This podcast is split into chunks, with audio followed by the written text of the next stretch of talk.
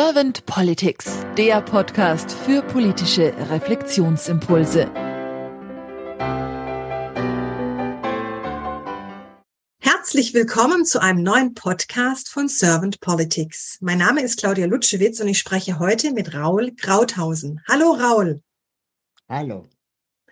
Raul, du bist Aktivist für Inklusion und Barrierefreiheit und du trittst auch auf als Sozialheld. Und daher bin ich jetzt heute mal sehr gespannt auf deine Antworten zu meinen Fragen zum Thema Politik der Zukunft. Und wenn für dich alles soweit in Ordnung ist, dann starte ich gleich mit meiner ersten Frage. Sehr gern. Raul, wenn du so an die Aufgabe von Politik nachdenkst und du lässt es mal durch Herz und Hirn so wandern, was ist für dich die Aufgabe von Politik? Ähm, es hängt ja so ein bisschen davon ab, in welchen Breitengraden wir äh, das beleuchten.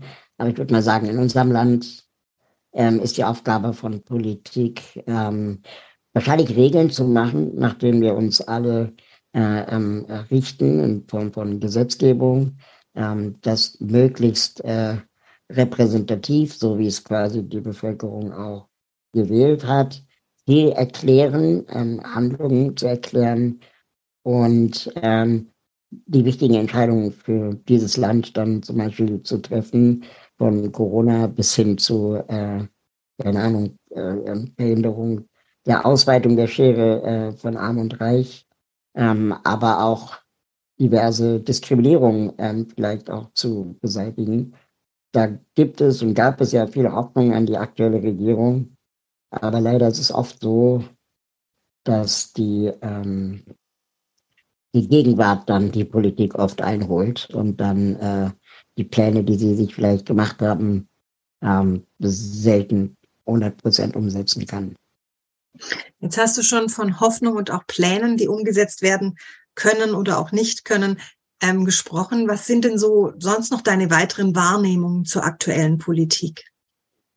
Ich denke so ein bisschen davon ab, äh, wie äh, wann diese Podcast-Folge jetzt erscheint. Ähm, aber im Moment nehme ich wahr, dass wir eigentlich seit Jahren eher, reagieren als agieren in der Politik. Also dass äh, eigentlich es immer nur darum geht, entweder Dinge ähm, zu verhindern, dass sie noch schlimmer werden oder eben sie geschehen lassen ähm, und, und letztendlich dann die Sachen schlimmer werden.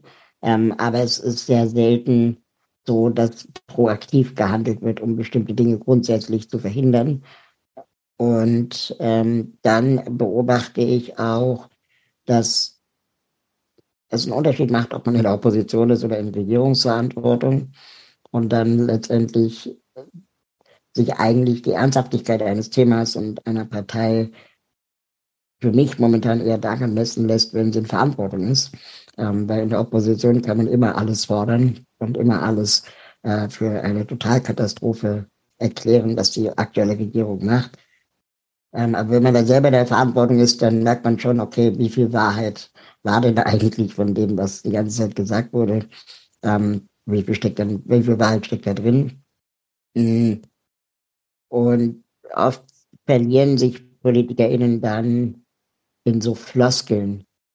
Ähm, keine Ahnung, die, die Floskel wie eine besondere Situation, besondere Lage, ähm, oder, oder die Floskel, wir müssen äh, äh, auch den, keine Ahnung, ähm, ImpfgegnerInnen zuhören und so weiter und so fort.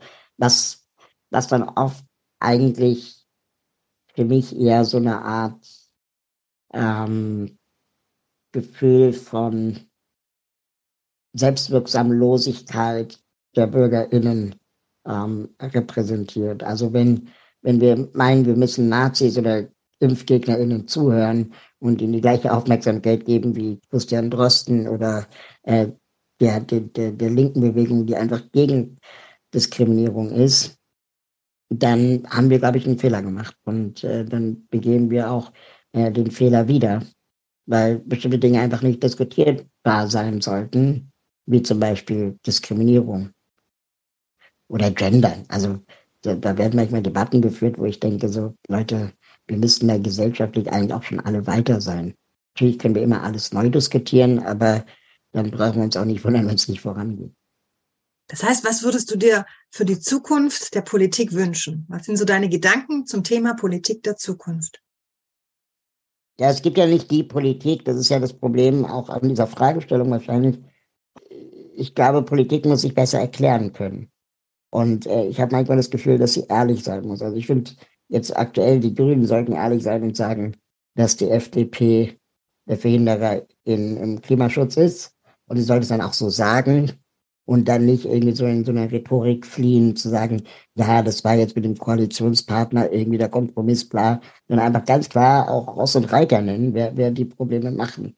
Und ähm, dass da auch diese, diese Verhandlung, ja, wir machen hier ein äh, ähm, 9-Euro-Ticket und dafür äh, verlängern wir die Atomkraftwerke. Also ich kann mir das vorstellen, dass im Hintergrund ähm, solche Deals gemacht werden, was auch nicht ehrlich ist, weil die, die Zukunft äh, der Umweltschutz nicht verhandelbar ist in, in, der Hinsicht.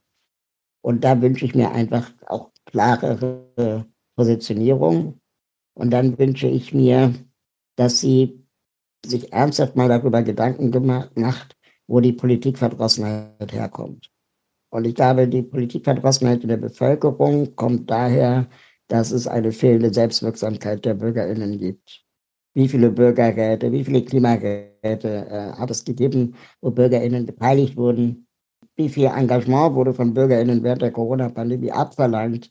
Und wie wenig passiert dann eigentlich äh, von, auf Seiten der Gesetzgebung, wenn wir es mal hinkriegen, jetzt äh, erneute Schutzkonzepte äh, zum kommenden Winter, äh, was Corona angeht, äh, ähm, zu machen und dann immer an den an den Bürger appellieren, der soll doch vernünftig sein und Maske tragen. Aber wenn ich nicht verpflichtet werde, dann, dann, dann gibt es halt genug Menschen, die keine Maske tragen.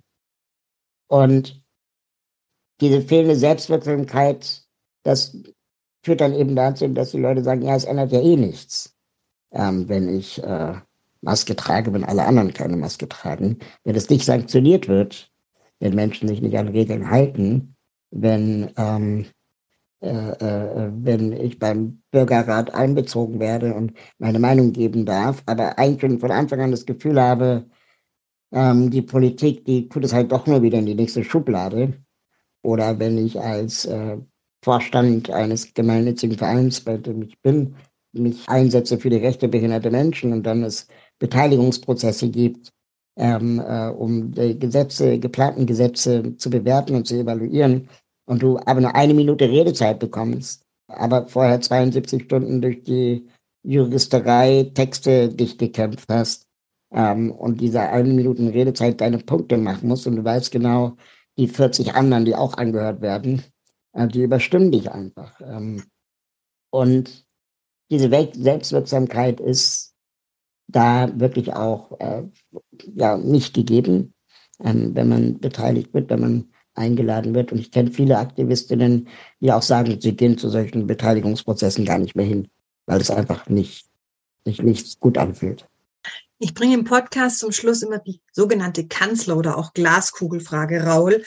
Und zwar stell dir mal vor, du wärst jetzt Bundeskanzler geworden und du hättest ein sehr, sehr kompetentes Team an deiner Seite und du dürftest zwei bis drei deiner Fokusthemen gleich am Anfang angehen. Welche zwei bis drei Themen wären das, die dir so sehr am Herzen liegen? Also Reden wir gerne mal von deinen Herzensthemen. Welche sind das?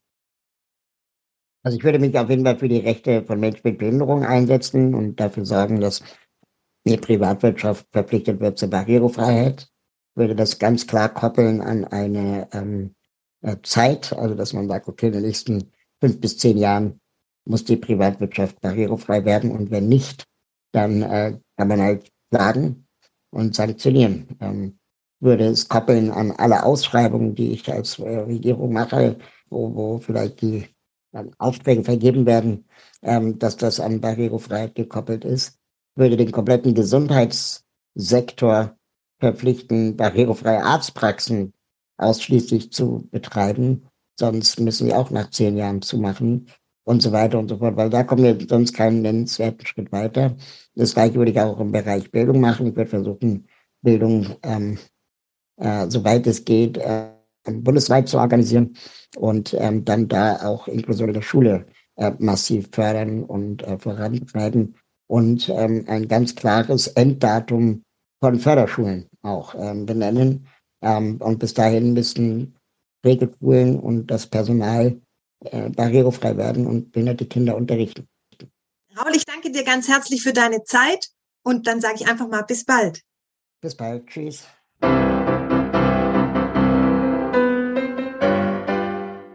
Servant Politics gibt's auf Spotify, Apple Podcasts und überall, wo es Podcasts gibt.